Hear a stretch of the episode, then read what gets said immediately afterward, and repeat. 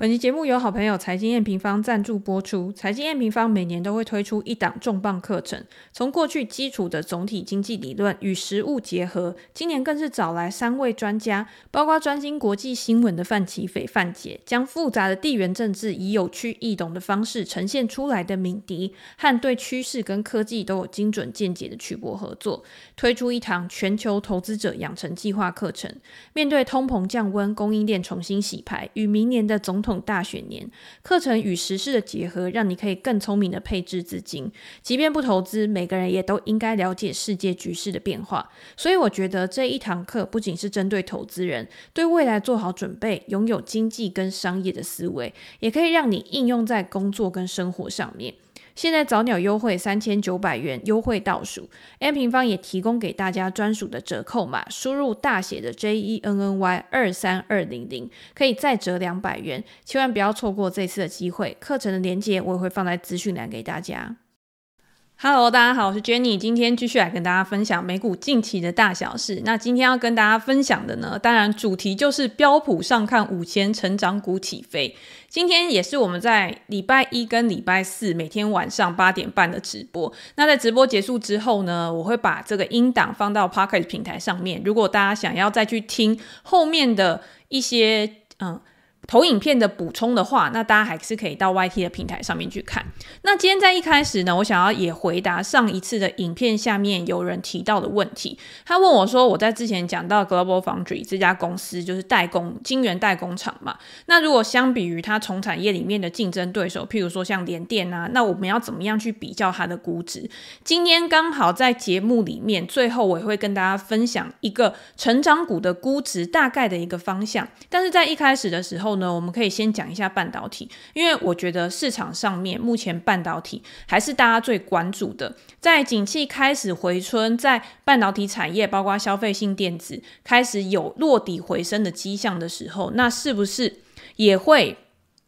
让这些代工厂呢，它的低估值也开始有所注意。那我们如果以 Global Foundry 这家公司它最新一次的财报来看的话，你可以看到它对于未来其实是偏向比较乐观的。为什么会说偏向比较乐观？就是因为他们认为现在市场上面的不确定性主要还是总体经济面的。那总体经济面如果这个东西它没有发生的话，也就是它可能是最坏的情况是那样。那今天如果最坏的情况没有发生，那再来就是产业面跟个股竞争优势的关系。他们认为说，在半导体它的库存情况啊，最差可能到二零二三年底，甚至到二零二四年的时候，就已经开始会慢慢的缓解了。那他们现在呢，也有发现说，客户开始调整库存的情况，已经到了最后的一个阶段。那如果未来还有其他的科技，或者是其他的一些产品去帮助他们可以有更好的成长的话，那自然而然对于代工的需求，其实也会。会有比较好的一个发展。好，那因为这个主题我们之前已经提过了嘛，那我们当然今天你去看，嗯，Global Global Foundry 就是格罗方德这家公司的时候，我们还是要去估说它跟过去相比，它目前的估值是高还是低？这个是第一个估值最重要的，就是你要先跟你自己的过去相比。那这些公司，因为他们是有过去的一些营运记录，那因为它是后来才。又重新去 IPO 的，所以呢，你今天你还是可以参考像联电啊、台积电这家公这些公司。可是它的差异是哪边？因为台积电它是高阶制程比较多，它目前你可以看到它可能都是呃七纳米以下的。制程它的占比越来越高，尤其是在高速运算啊 AI 的情况之下，它的获利、它的利润率也可以提高。那你今天你如果如果去跟台积电相比的话，有一点会有落差的原因，是因为你的定价权，或者是你今天在目前最看好的产业趋势上面，你没有办法掌握到好处。那台积电它现在它的一个估值呢，大概我记得是在。快二十倍左右，那相比于之前，大家想说，诶、台积电三十倍都很合理。那你现在看台积电，或许它就是一个比较合理的价格，至少不是比追高的时候它风险还来得高。可是如果你今天去跟联电相比的话，我记得我那个时候在写文章的时候，联电的本益比大概是不到十倍左右。我会把文章的连接放在这个影片的呃留言的地方，那大家可以再去参考。那如果今天两家公司它做的都是成熟制程的话，那它这样子比可能就会比较有意义，那你就可以看得出来，那可能格罗方德它的股价还是稍微比较高一点，那联电的股价它可能就是稍微会比较合理一点。所以我是用这样子，你再去跟同产业之间去做比较的话，会有一个比较更客观或者是更冷静的一个思考跟分析。那我觉得看完估值之后，你当然除了绝对的数字之外，你还是要去看这家公司它的一个营运状况，它的客户有哪些，它的客户未来的一个接单状况、成长性又怎么样。所以它不是只能单看说，哦，我今天估值非常低，我可能就可以去买。你还是要看整个产业未来的方向嘛。那我觉得也可以用另外一个例子来举例，就是像昨天最。呃，通用汽车它不是公布说它要回购一百亿的股票嘛，而且它还把它的股息大幅的去上调，那让它的股价呢在昨天大涨了九个 percent。那你可以看到今天的盘前，福特汽车它也有公布一个新的消息，也就是在之前的罢工事件开始比较落幕了之后，他们开始对于未来的掌握度是比较高的，所以他可能也会去调高它的现金流的一个水准，或者是未来获利的一个预期，去激励它上涨。那这个时候呢，你就。可以看到，虽然说对于这两家传统的车厂来说，你今天你电动车的普及，它去删减它未来成长的投资，可是呢，这个车市是不是还有一个基本的需求？如果未来在联准会开始去呃调低利率，或者是维持利率不变的一个情况之下，那它现在的估值相对于它的整个产业未来的一个发展，它是处在高档还是低档？所以有人会说，哦，今天是因为他去回购股票，所以激励股价大涨。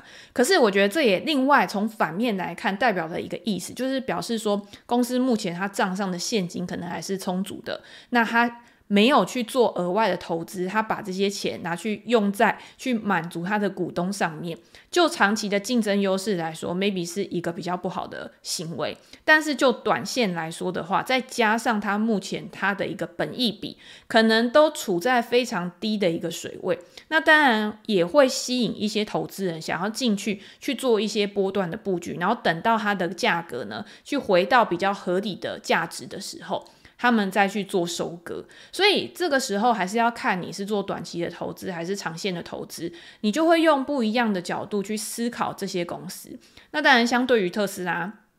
这两天呢又有新的新闻，就是马斯克他到接受呃媒体采访的时候呢，他对于那些在他的平台上面去测广告的人，他就。呃，口出恶言，然后就表示说，如果我今天你要去呃撤下你的广告的话，我就觉得你是一个怎么样怎么样的人。那我觉得撤广告对于 X 平台来说，这个是我们之前的影片里面也有提到的。对于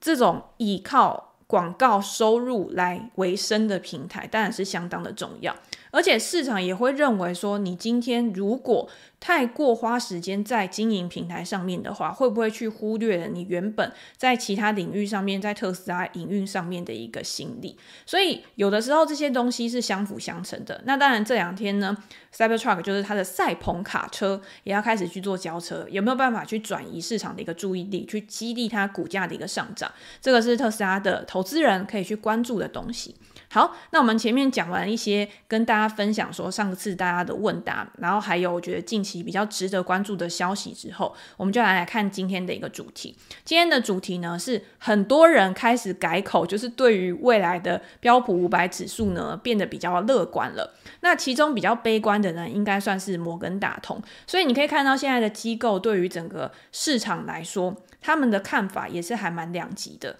摩根大通对于二零二四年 S M P 五百指数的展望是比较悲观的。他认为到了二零二四年呢，这个指数可能会跌到四千两百点左右，大概有八个 percent 的一个跌幅。可是你如果相对于美国银行，相对于德意志银行，他们都转而比较乐观，甚至有上看到五千点的一个表现。那不知道大家是怎么想的？我自己会觉得，以现阶段看起来呢，整个市场的氛围真的是还蛮强的。但是这两天它的一个整体市场，你会发现说，大型股的表现好像稍微比较弱势一点，小型股表现的稍微比较好一点，成长股可能表现稍微比较好一点。所以，即便是明年它的表现可能会还蛮稳健上涨的，那是不是也会有比较显著的肋骨轮动的一个情况？这个是我们可以去关注未来的一个走势。它可能指数不需要有太大的变化，可是有的时候在这种波动当中啊，它还是会有一定程度的投资机会或者是交易的机会。那明年呢，市场上面虽然说他们对于指数可能比较两极，但是呢，他们对于未来的获利成长的预期呢，大概会在两到三个 percent 左右。好，连最悲观之前比较悲观的这个呃一个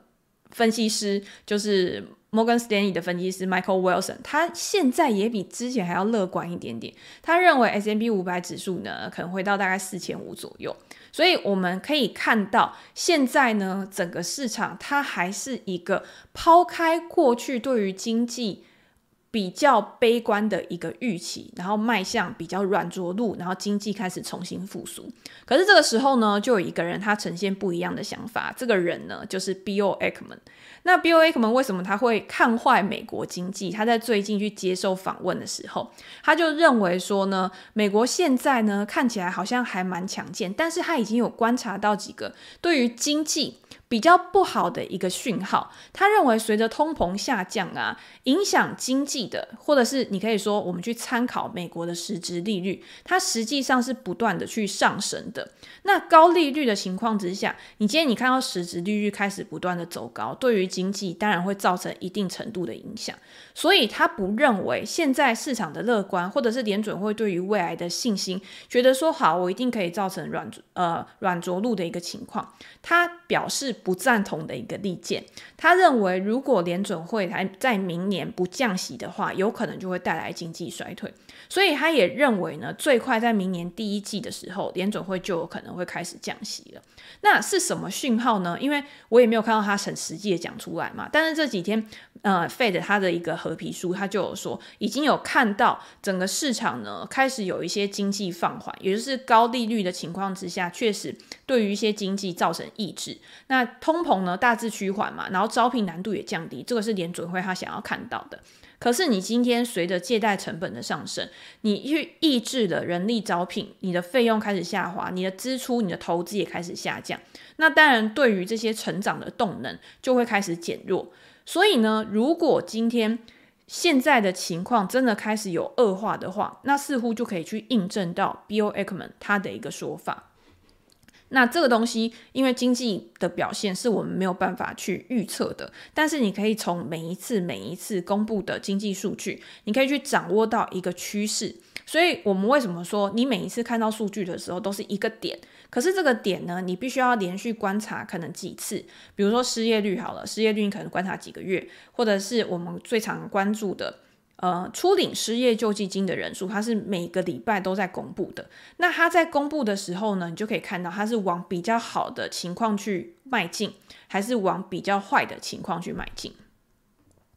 好，那我们也可以看到联准会的官员在最近呢，也有出来去讲话了，包括像沃勒啊，他是之前很鹰派的一些官员，可是他现在就出来说，哎，我们之前的这个货币政策已经蛮有信心，就是。有证据去证明说这个经济确实有在降温当中，所以也可以逐步的去达到我们的一个通膨目标。那他没有预计联准会最快三月降息，这个是我在前一个投影片呢忘了改，所以大家这边不要误会哈。那之前呢，《华尔街日报》的记者他就有说，你今天呢从最后一次的升息，然后到下一次的降息，可能中间会。经历的时间大概是八个月左右，所以你们可以稍微去看一下。诶，我们最近一次的一个升降升息大概是在七月左右。那往过去去推呢，那大概会在什么时间点？会有真的降息呀、或者是预防性降息的这种动作去产出。那除了沃勒之外呢，像巴尔金他也表示说，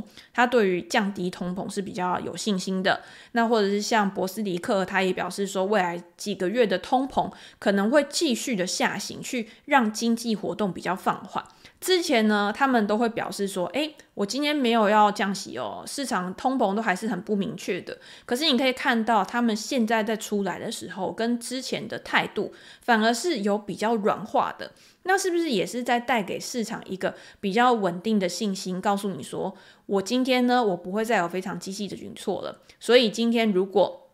你需要有任何的一些，呃。呃，引导市场的一个预期的话，就叫联准会的官员去出来讲话就好。那在合皮书里面呢，你也可以看到，像是我们可以看到的商业贷款啊，或者是商业的房地产啊，其实都持续的在放缓当中。可是如果今天市场已经预期说未来不会再降，不会再升息了，那这些商业房地产他们主要到期的债务大概都是在二零二五年左右。那距离现在至少还有一年多的时间嘛，那在中间怎么样的可以去调节？我觉得这个还是有一些变数的，甚至是如果未来它的走向是落底去回升的话，因为经济开始复苏，需求又开始起来了，我觉得这些商业房地产真的是会比较有机会的。这个也是我在之前也有跟大家分享过，我自己对于明年呢，我除了在零售或者是在成长股上面，我自己会比较有信心之外，我觉得在房地产上面有一些它是真的具有现金流的，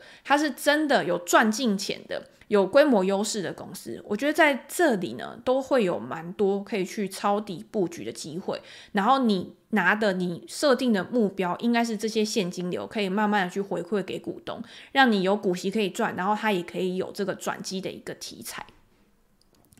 好，那我们。从这边呢，也可以再关注其他的资产嘛，因为今天联准会它要有停止升息或者是降息的预期的话，有好表现的绝对不会只有股票而已，它可能还有债券。所以你现在可以看到呢，全球的债券其实都迎来了一波相当强劲的一个反弹，甚至呢，我有看到报道说，这是一九八零年以来最强的一次反弹。那大家在今年年初，二零二三年的年初的时候，你可以听到很多人都告诉你说，买债券，买债券，债券今年一定是非常好的一年。可是为什么在上半年的时候，债券的表现没有很好的原因，是因为美国的经济看起来就是比市场预期的还要强。所以在市场还很强的情况之下，对于联准会它要降息的预期自然就降低，那利率跟债券的价格是呈现一个反向的关系。所以呢，债券的价格反而它表现没有很好，它受到高利率的一个压抑，然后再加上有一些美国国债的问题啊，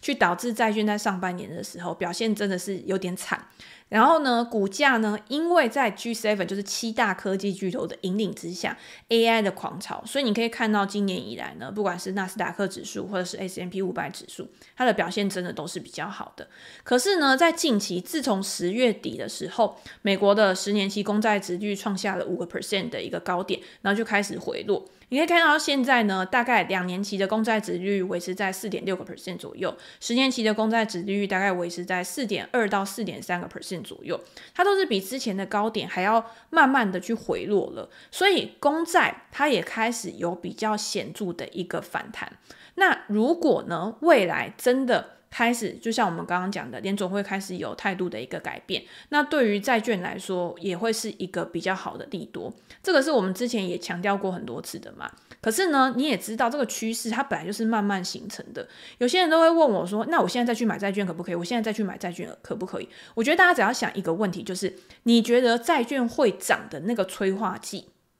到底发生了没有？因为现在都还是在预期的阶段，可是实际上这件事情还没有发生，所以现在它可能会有震荡，可能会有波动，但是它还没有到真正实现的时候。所以现在要去问我，我就会想说：好，那我们确定的实实际的催化剂，它可能还没发生，所以上档应该都还是有空间的。可是当真正的那个催化剂发生的时候，你就要去想哦，我们常常讲的投资界的一句老话嘛，买在预期，卖在实现。当这件事情已经发生，那你就要去思考的是另外一个问题，也就是这个趋势的持续性是多久，它会发酵多久，整个市场的反应是怎么样？它绝对不是只有基本面而已，而是整个市场的一个氛围会去引导每一个投资人他的行动。那当这个行动它要怎么样去改变，或者是它怎么样的发展的时候，那除了基本面，我觉得大家还是可以从形态去看。所以这个也是我为什么常会用基本面去结合形态或者是技术分析来跟大家分享的原因，就是因为技术分析就是最客观的一个数据，去反映说大家对于基本面的一个反应，然后它是很少有其他的杂讯会去干扰的，因为你今天你所做的动作全部都已经转化成统计的数字了，这个是大家可以理解的。好，那再来呢，我们在讲完了。总体经济面，然后讲完了债券之后，我们还是要回到财报，因为如果真的像我刚刚一开始讲的一样，现在是一个整个市场呢震荡向上、稳中求进的，那中间一定会有很多机会。那这些机会，你如果买指数，你可能会觉得说，诶，我抱的指数虽然说有涨，但是我看到别人抱着个股，它的涨幅好像比我还多，就好像回到之前一样。我今天抱一个指数，我想说啊，我一年二十趴已经觉得很不错，结果我旁边那个买了一个成长股，然后一年呢赚了一倍两倍，会不会又再重演这种事情？我觉得，如果今天是多头市场的话，这种事情是蛮容易可以发生的。但是呢，你要买，你当然也是要买好的公司嘛。如果你今天觉得说，诶，跟之前一样，我随便买一档公司，或者是我买那种迷因股，只要有一点点消息呢，它可能就一飞冲天的。那就我自己来说，我是一个比较保守的投资人，我可能就不会去做那样的操作。可是因为我很喜欢去看一些跌深的成长股，那它有没有一些转机的机会？因为通常跌得越深，它反弹的力道有可能会越大。这个是一个，嗯，我觉得算是一个概率问题吧。那你今天如果你真的看好这家公司的话，那你押注在上面，只要在你自己的风险可承受的范围之内的话，我觉得都是一个很合理的一个布局啊。那我们先来看美国第三季财报季，因为已经差不多都已经要结束了，那你就可以看到，其实整体的表现呢是高于市场的预期的。其中呢，获利大概是以通讯服务、资讯科技，然后跟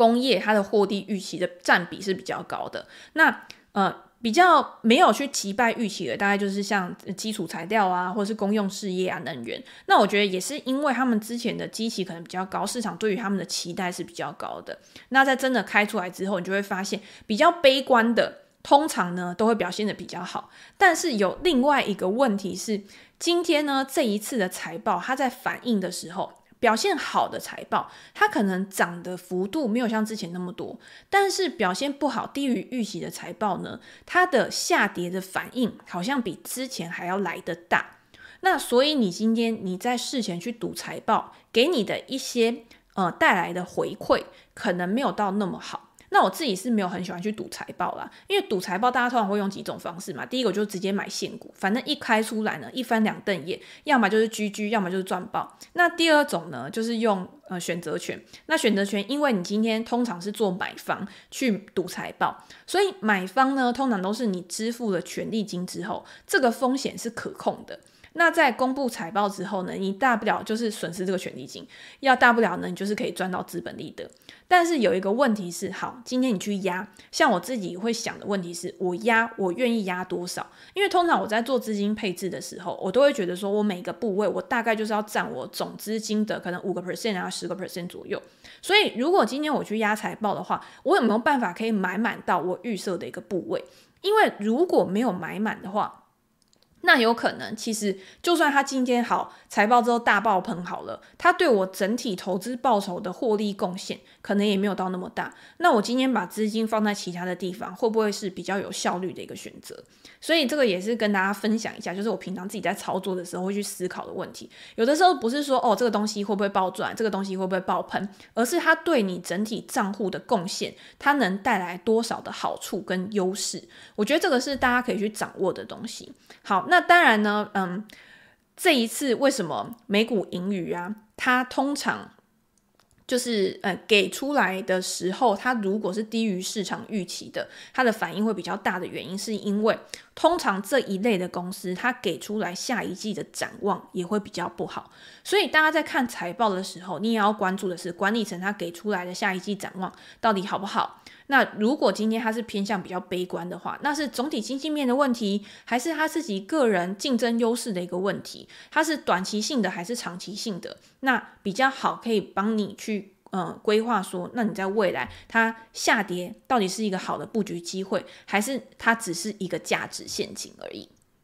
好，那我们也可以看到呢，如果今天是以成长来看的话，你也可以看到成长比较好的可能是。在嗯，通讯服务啊，或者是非必需消费啊，财财务啊，呃，金融这一块的。那如果是营收比较好的，那可能就在房地产啊，也是一样非必需消费这些。那我们之前其实有跟大家分享过，你的营收成长很高，但是呢，如果你今天要保守稳健的话，它要能转为获利的。这个获利能力也要跟着一起好才行，不能你只是赢了营收。赢了面子，但是输了里子。面子就是营收嘛，哎，我膨胀，我我可能每一季我就成长个三四十个 percent，然后大家觉得哇，好漂亮，你高速成长。可是实际上呢，我把成本成本很高扣一扣，费用费用很高扣一扣之后，哎，我账上根本没赚什么钱，我的获利可能只是小小幅的成长，甚至是我目前的获利呢还是亏损的，可能亏损还会扩大。那这样子其实它是没有里子，它是没有一个实质内涵的。那在我们之前分析的财报里面呢，很多都是跟大家分享说，好，你今天你去看的时候，你要看它的三率，也就是毛利率、营业利润率跟净利率，它有没有同步的在成长。那很多的大型科技股为什么在过去这一段时间它的表现可以那么好，就是因为它搭到了 AI 的顺风之外，它也是真的有实际的在获利的。你可以去看。嗯，辉达它的财报，它的一个获利表现其实也是非常恐怖的。我们在上一个影片才跟大家分享过嘛，辉达它的净利率已经达到了五十个 percent 以上。那这个东西呢，有没有办法维持？它未来呢，如果在软体软硬整合之下呢，去帮助它提高它的成本效率的话，那再提升真的是很可怕的一件事吧。所以呢，为什么有那么多人去看好这家公司的原因，就是因为他们认为它在这个产业里面，它的进入。门槛是非常高的，它的竞争优势是非常强的。好，那我们讲到这个呢，我们当然也是要讲一下我今天在 Facebook 上面跟大家分享，因为现在呢，你去跟大家讲那些七大科技巨头，大家都已经觉得说我已经跟他很熟悉了，而且它涨也已经涨上去了。如果我现在要再去布局的话，我还是应该要买这些科技巨头吗？还是我应该要去放眼在一些可能我之前忽略的，或者是我已经很久没有去看的一些成长股上面？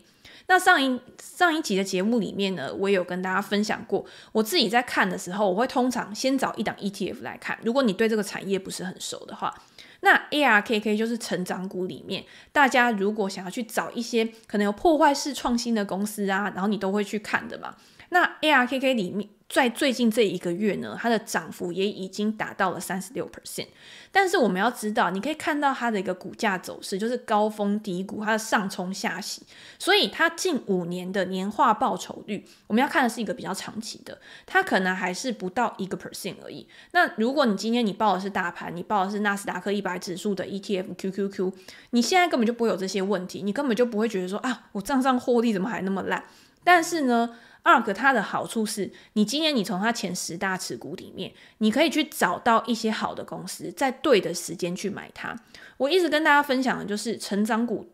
的投资啊，绝对不是说哦，它在最最一开始的时候你就抱它，你就要天长地久。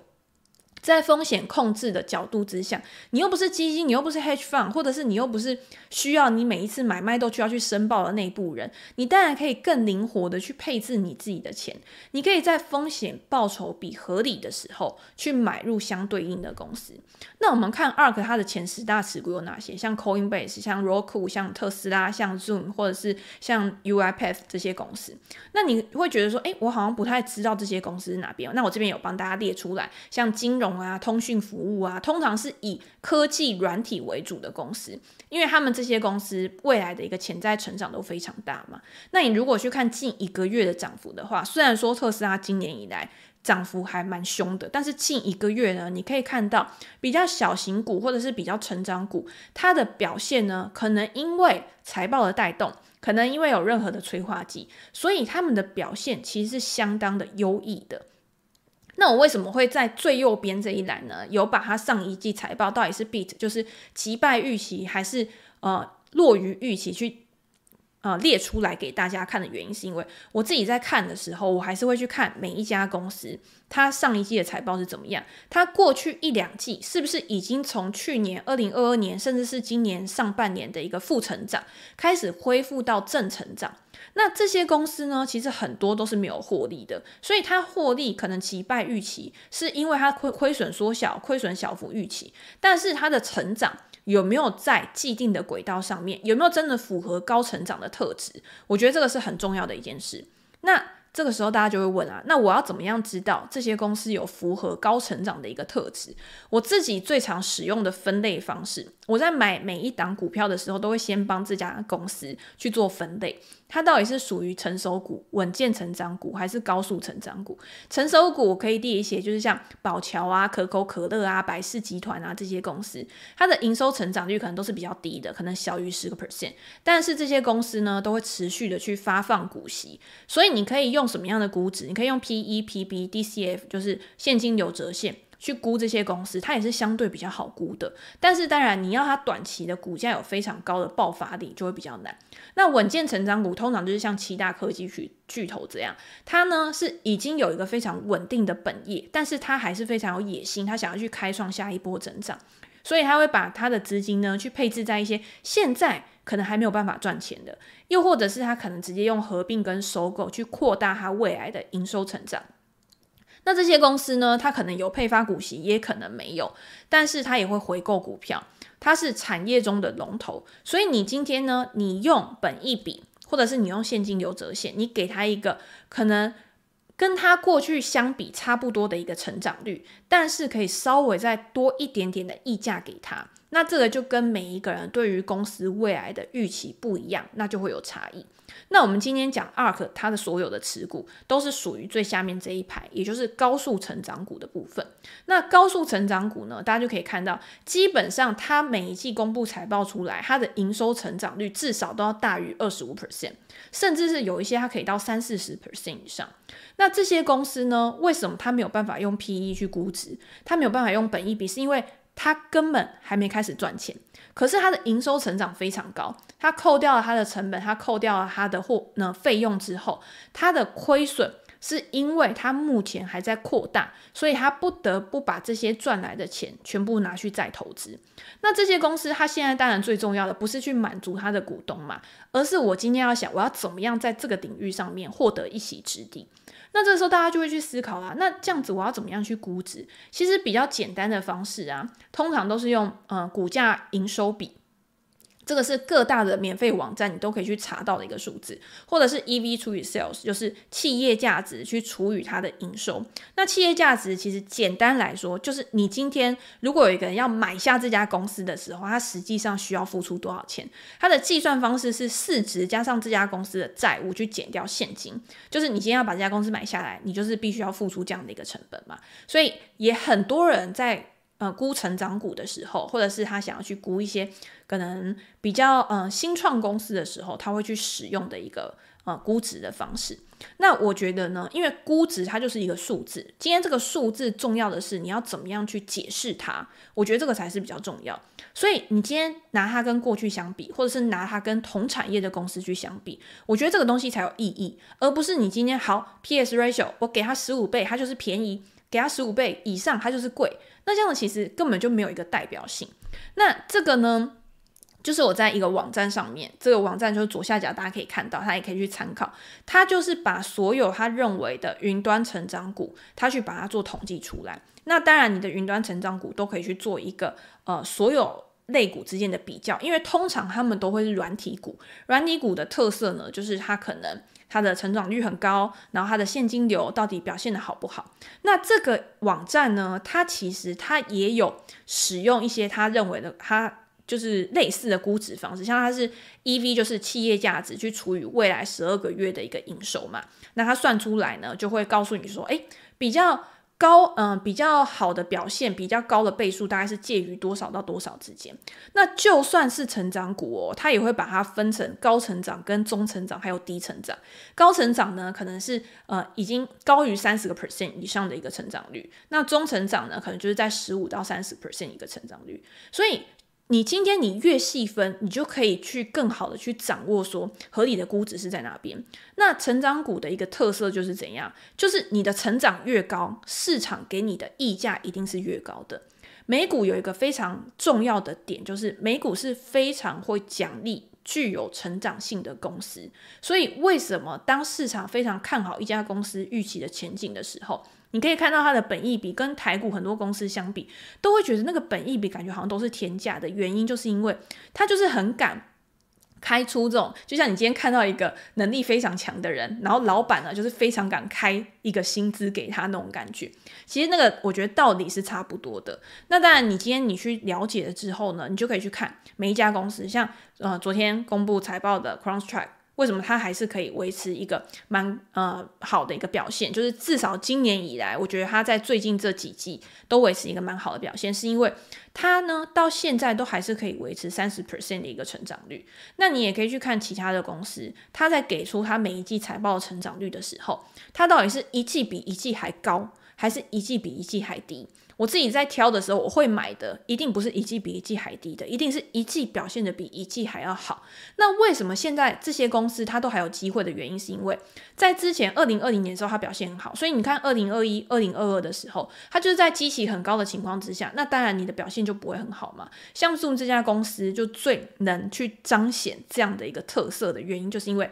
它在疫情的时候，它的每一季哦财报的营收年成长率可以达到三百个 percent。你要想一件事情，就是一家公司它的营收成长可以达到三百个 percent 以上，这会是常态吗？这绝对不会是常态。所以呢，它后来你就会发现它的成长率越来越低，越来越低，甚至到个位数。这个其实就是一个均值回归的过程嘛。可是呢，现在开始，Zoom 是算它在财报公布之后，它是不是开始有一个落底反弹？那你说是它基本面真的特别好，它的竞争优势特别强吗？我觉得也不不不不尽然。它可能只是它回到了它正常应该有的表现而已，只是一个正常发挥，所以估值可能又从极度悲观，然后开始上提，然后等到到了一个比较呃中规中矩，到了一个比较合理的价格的时候，这个时候比的就是什么？又会回归到基本面。所以在极端的时候看的是估值，可是在呃中间的时候，也就是说我今天处在合理价格的时候，你又是回归到基本面，又是大家把成绩单摊出来看，然后实际去比较，冷静的去。考虑的时候了。好，那你也可以看到呢，成长股它在营收成长，然后跟它的估值，它一定还是会有一个相对的关系。所以呢，你今天你可以去找的是，现在它的成长率还很高，然后呢，它的估值处在一个合理的水位，然后你再去了解它的基本面，它的未来的成长前景，你认为它是会持续的成长，还是它会开始触顶反弹？呃，触顶，然后开始下滑，那大家会觉得说，诶，这个预测要怎么样？你就去网络上，像 Google 啊，或者是一些报告，它都会告诉你说，